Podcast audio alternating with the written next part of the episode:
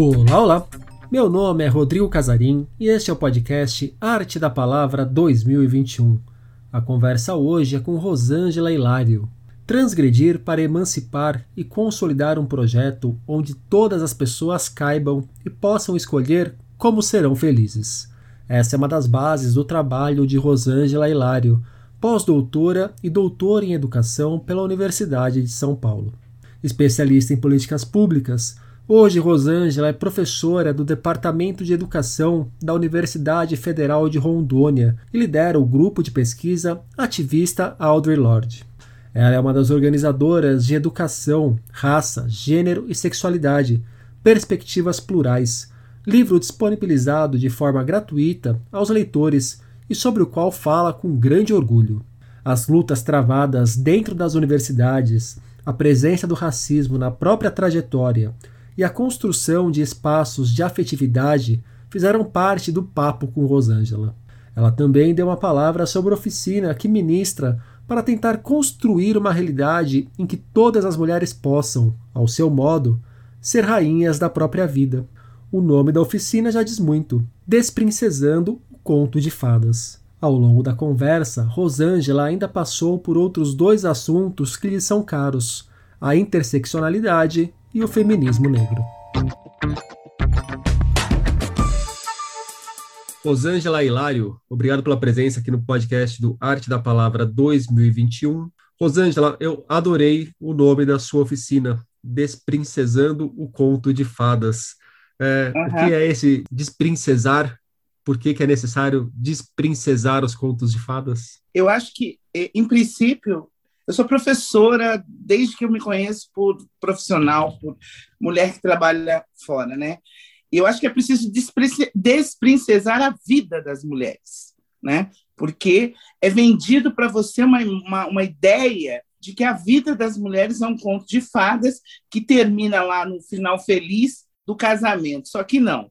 E algumas meninas e algumas, alguns corpos femininos estão fora desse conto de fadas. As mulheres gordas, as mulheres pretas, as mulheres é, é, com é, deficiência física, estão, fora do conto de fadas. Não existe espaço no conto de fadas para essas meninas. Né? Em toda a minha carreira de professora, eu nunca vi uma princesa de conto de fadas daquelas tradicionais, que fosse preta, que fosse cadeirante, que fosse gorda, tirando a Fiona, que é maravilhosa, que é uma desprincesa, né? Então, qual, é, qual foi a minha ideia? Criar histórias. É uma desprincesa dentro de uma narrativa que já subverte a ideia de conto de fadas, inclusive, né? Já, que é a minha ideia, subverter a ideia de conto de fadas, desprincesar mesmo. É, colocar espaços onde as meninas, as mulheres, sejam efetivamente a protagonista e não fiquem esperando um príncipe vir resolver a vida delas. Até porque não é assim na vida real. Quem segura os BOs, na verdade, são as mulheres, em grande medida, que administram casas, que educam filhos e que normalmente estão ali solitárias nessas questões que são importantíssimas. Então, o desprincesar o conto de fadas é, primeiro, dar voz a meninas que estão ausentes dessas histórias, até porque a gente tem que contextualizar o tempo histórico em que elas foram criadas, e também passaram uma, uma ideia, uma semente de ideia, na verdade, de que é necessário dar às meninas oportunidades de escolha. Eu sempre digo que brinquedos de menina é brinquedos de, de brincar. Brinquedo de menina é, é brinquedo de treinar a coitada para a vida que ela vai ter no futuro. Então, assim, que, que a gente dá de presente para as meninas? Ferrinho, geladeirinha, cozinha, boneca. Isso não é para brincar. Isso é para mestrar, pobrezinha. Então, é preciso desprincesar, desprincesar, decolonizar o pensamento em relação a que as meninas possam fazer escolhas e serem felizes e serem crianças e, cri e criarem os seus próprios contos onde elas sejam protagonistas e não princesas. Até porque bom mesmo é ser rainha, né? Rainha manda, princesa obedece. Eu estou naquela fase que eu adoro mandar e eu ensino as minhas meninas que não existe coisa melhor do que você conquistar um espaço onde você defina quais os caminhos que você quer fazer. O Desprincesando é um pouco isso, né? um pouco dessa trajetória contada aí. Você tem uma carreira na educação, tanto como professora quanto pesquisadora, tem um pós-doutorado em educação. É, como que é esse, esse interesse pela educação, esse se reconhecer como professora desde que você se entende como profissional, como você acabou de falar, foi se construindo dentro da academia e como que você foi, não sei se a palavra certa é mesclando, mas conciliando ou consolidando é, essa verve da educação, uma educação questionadora, não uma educação meramente reprodutora do que já está estabelecido. Então, não foi, né? Eu vou estourando tudo. Não, tá, não foi assim uma tranquilidade, porque a academia ela é extremamente conservadora e ela está assentada sobre a égide de homens brancos, velhos, extremamente conservadores que acham que são modernos. Isso é academia. Então, eu trabalho com um tema dentro da academia, que a academia fica assim. Isso, eles, eles me toleram porque eu tenho um currículo razoável, e aí o currículo ajuda no programa, mas, na verdade, se pudesse, não, não me queriam lá. Né? Porque eu falo sobre o quê? Eu falo sobre a importância de fortalecer mulheres para efetivamente tornar as famílias mais fortes, proteger mulheres, educar mulheres para transgredir o que está posto aí para efetivamente se adonar de uma identidade. Eu falo sobre mulher preta, pobre e periférica, que é uma coisa que não é bacana, assim, dentro da academia. Gente, falar de, de mulher pobre, sabe? o, o, a CAPES, o CNPq não, não, não financiam pesquisa para falar disso, mas precisa. Eu falo sobre as ausências na vida do povo preto que efetivamente fazem com que nós estejamos muito mais nas estatísticas de pessoas encarceradas do que nas estatísticas de quem consegue chegar a juiz de direito, né, por exemplo, e ou juíza de direito. Então, assim, a minha trajetória na academia ela está muito ligada às questões que eu produzo enquanto arte, porque a minha arte é uma arte muito transgressora nessa perspectiva de transgredir para emancipar e consolidar um projeto onde todas as pessoas caibam e possam escolher como é que vão ser felizes. Então, assim, a minha trajetória na academia não é tranquila, porque normalmente eu, eu não entro porque eu sou convidada, eu entro porque eu arrebento a porta. Eu digo, eu estou aqui, vou entrar, e vou sentar e vou ficar, e fico, né? E, e eu vou tendo é, interlocuções, e isso é muito legal, né? Com, com a juventude, com as mulheres pobres, com as mulheres periféricas, e elas vão me empurrando. Parece que ainda tem uma questão nisso aí, que eu vou, vou, vou entrei aqui, vou sentar e vou ficar, e tem, me parece que tem um outro passo que é agora eu vou falar e você vai me ouvir, não? Exato. Isso é isso, né? E, e tem que ouvir, porque essa, essa autoridade que a academia. É, eu, eu cheguei na academia empurrada pela minha avó, que infelizmente já faleceu. Era o sonho da minha avó. Ela dizia: Você vai ser doutora. Ela não tinha muita noção do que, que era isso, mas ela sabia que eu precisava ser isso para ter essa autoridade para poder falar, entendeu? Para poder pautar as coisas que eu precisava pautar. Então, assim, quando eu chego com esses títulos todos, as pessoas param para ouvir. Bom, deve ser alguém, sobretudo porque eu estudei numa das mais importantes instituições de ensino da América Latina, que é a Universidade de São Paulo. Então as pessoas falam: nossa, eu, eu sou, eu, não é o que eu estou esperando, sabe? É muito divertido isso, Rodrigo. É, agora tem as redes sociais, mas há 10 anos atrás, quando eu cheguei para trabalhar em Rondônia, não tinha. Aí tinha um prefeito, foi muito engraçado isso, que eu cheguei junto com a minha assistente, eu coordenava um projeto de formação de professores importantíssimos e professoras. E aí eu cheguei junto com a minha assistente, que é meu oposto. Eu digo que eu sou o negativo dela, porque ela é loira, alta, magra, tem o cabelo muito liso e olho verde. E ele, ele nem cogitou que a doutora Rosângela podia ser eu. Ele passou por mim e foi direto conversar com ela. E disse, doutora Rosângela... Aí ele fez um monte de elogio para mim, que eu adorei, né? Falou que eu era ótima, que eu já era uma lenda em Rondônia, etc e tal. E aí ela ficou tão impactada que ela não, não, não falou nada. Ela só conseguiu falar com ele depois de alguns segundos. E ela disse, ela é a professora Rosângela. E quando ele volta, ele veio pensando o que é que ele ia falar. Era uma sala do tamanho normal, né? a antessala do, do gabinete dele, ele volta pensando no que é que ele ia falar para mim. E aí ele vira e diz assim para mim: Você é tão jovem, só que a minha assistente tinha 10 anos a menos do que eu. Aí eu disse para ela: Caramba, Você está mal, você tem que fazer um negócio aí na cara para melhorar, porque você está mal, hein? Você tem 10 anos a menos do que eu. Então, assim, veja, claro que não era isso. Ele não cogitou que uma mulher preta tivesse tanto título, ainda mais com esse cabelo, ainda mais né, gorda. Eu não sou nem a Thais Araújo, como é que eu me atrevo? Então, todas essas questões estão postas dentro do Desprincesano. O Desprincesano vem nessa perspectiva, né, de dar essa voz, de dar esse protagonismo a mulheres que não têm protagonismo, como eu não, não poderia não ter, sabe, se eu não tivesse essa avó me empurrando aí. E como que a Audre Lorde entra nessa trajetória e qual o impacto de quando você conheceu a obra da Audre? A Audre Lorde, ela. Não só a Audre, duas... mas todas as mulheres que eu acredito que você puxou por meio da Audre, que uma vai puxando a é, outra, né? Na verdade, eu começo mesmo com a Lélia Gonzalez. É, a Lélia Gonzalez, para mim, é um fenômeno. Assim, é, um, é uma mulher que pensou há 50 anos atrás o que a gente está fazendo hoje. Ela disse: não, é, o movimento negro só vai conseguir ter voz a partir do momento que começar a ouvir a mulherada preta.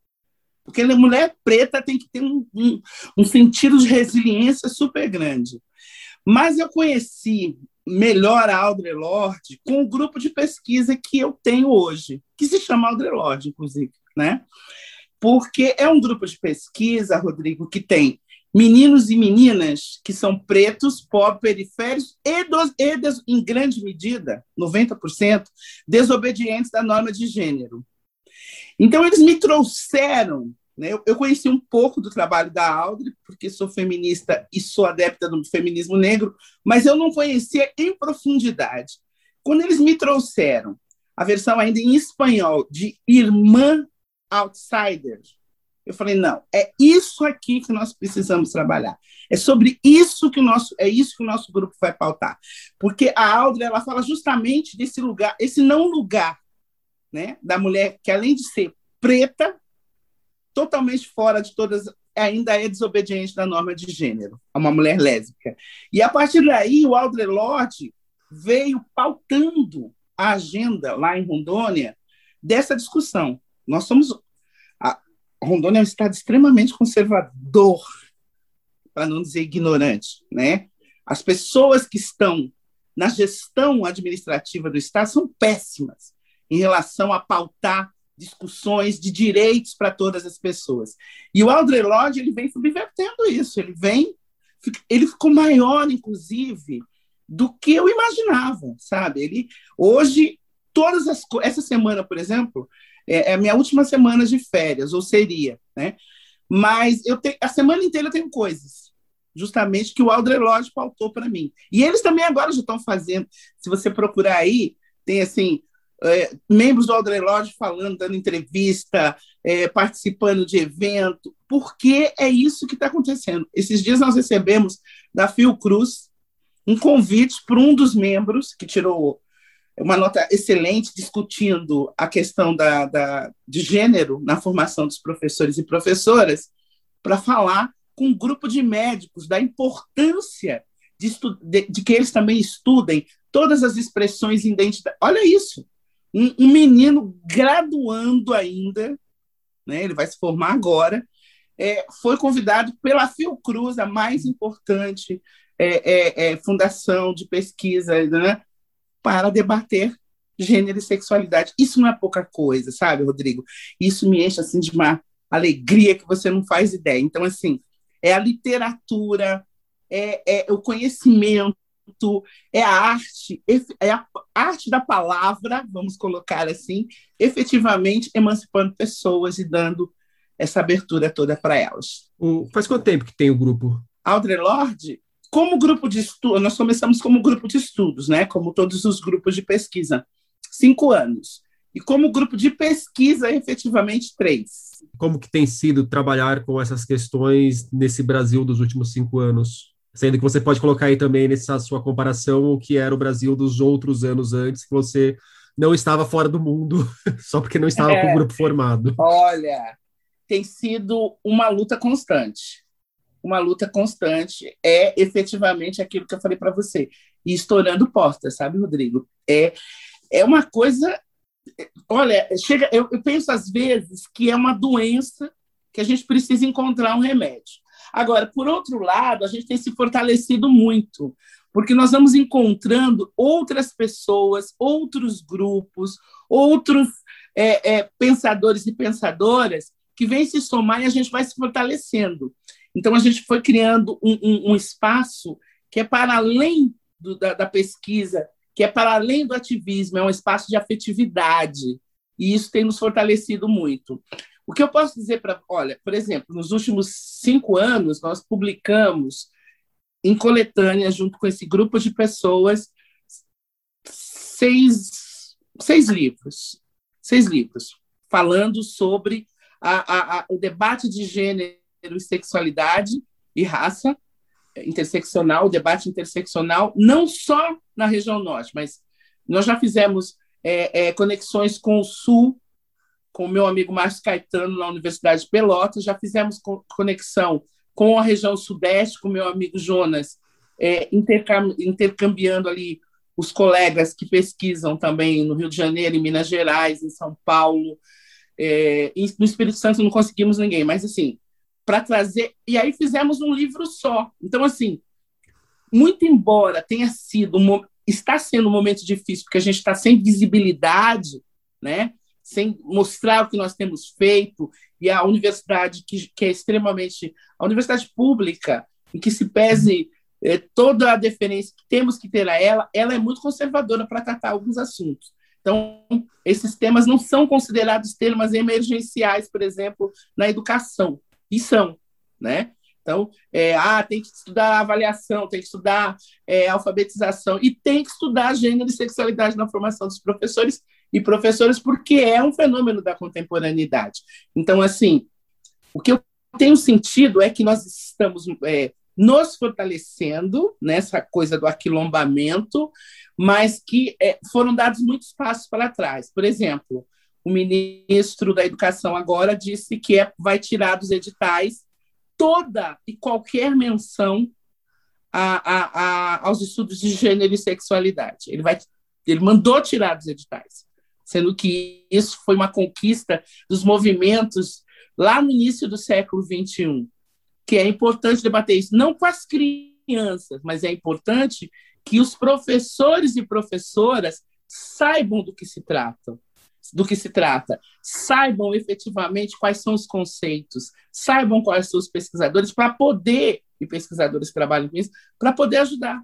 Porque senão não tem como ajudar. Você compreende? Fica é, contribuir com essas crianças que são, entre aspas, evadidas da escola. As crianças que é, é, é performam uma expressão de gênero diferente da, daquela biológica, né, da biologia lá, da, da, do nascimento, elas são extremamente é, é, massacradas na escola. Então, a instituição família falha com elas porque não sabe o que fazer com elas, a, a instituição escola falha com elas porque não sabe o que fazer com elas, não tem conhecimento sobre essas vidas, sobre essas vivências, e depois a sociedade vai falhar também porque quer, quer vê-las à margem, fetichizar, sabe, essas coisas todas. Então, o que eu tenho percebido é isso. Até 2015, nós viemos muito bem publicando, tendo editais efetivamente para fazer pesquisa, e a partir de 2017 a coisa descambou de vez. Né?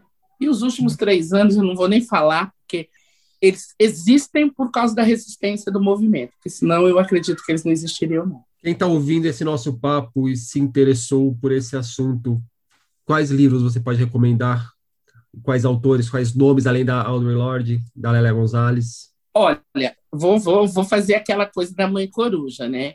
Eu acho que o nosso próprio livro, o Audre Lorde lançou um livro em 2021, né, que é o de 2020, que está incrível, porque está uma síntese. É, eu posso te mandar, porque eu nunca lembro o nome dele, que eles botaram um nome bem comprido, mas eu vou te mandar esse livro, até porque ele tem circulação é, grátis. Nós fizemos isso. Nós nos juntamos e pagamos a editoração do livro para que ele pudesse circular entre os interessados.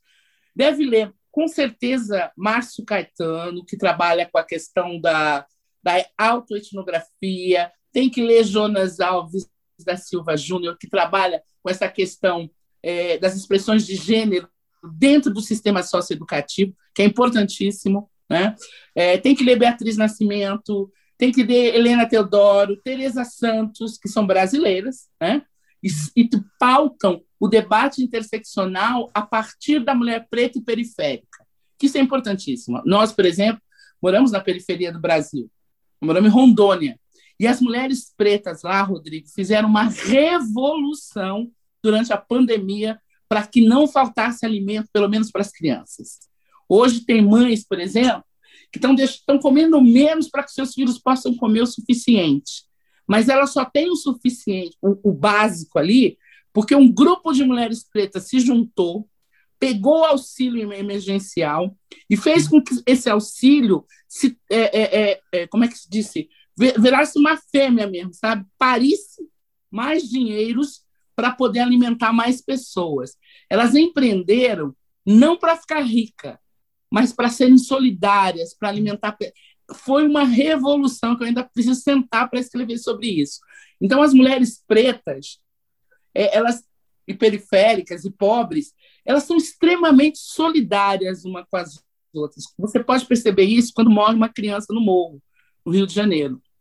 Todas as outras mães vão, é como se todas elas tivessem perdido os seus filhos. E elas vão ao encontro dessa, dessa mãe, uma leva uma sopa, outra leva um abraço, outra leva uma água, outra fica berrando com os repórteres, né? nessa perspectiva. Né? Então, é, eu penso que as mulheres, é, as intelectuais pretas do século XX, do final do século XX, elas são essenciais. Teresa Santos, Helena Teodoro, Beatriz Nascimento, Lélia Gonzalez, as americanas, né? Bell Hooks, Angela Davis, e tem uma francesa agora que precisa, que é todo mundo que tem interesse em efetivamente decolonizar o pensamento tem que ler, que é a Virginie Verger que escreveu Feminismo Decolonial. Tem que ter, tem que ter. Quem efetivamente está comprometido que todas as pessoas construam o seu projeto de felicidade tem que ler a Virgínia. Rosângela Hilário, muito obrigado pelo papo. Foi delicioso. Você acabou de ouvir a conversa com Rosângela Hilário no podcast Arte da Palavra 2021. Obrigado por estar aqui conosco. Até a próxima. Tchau.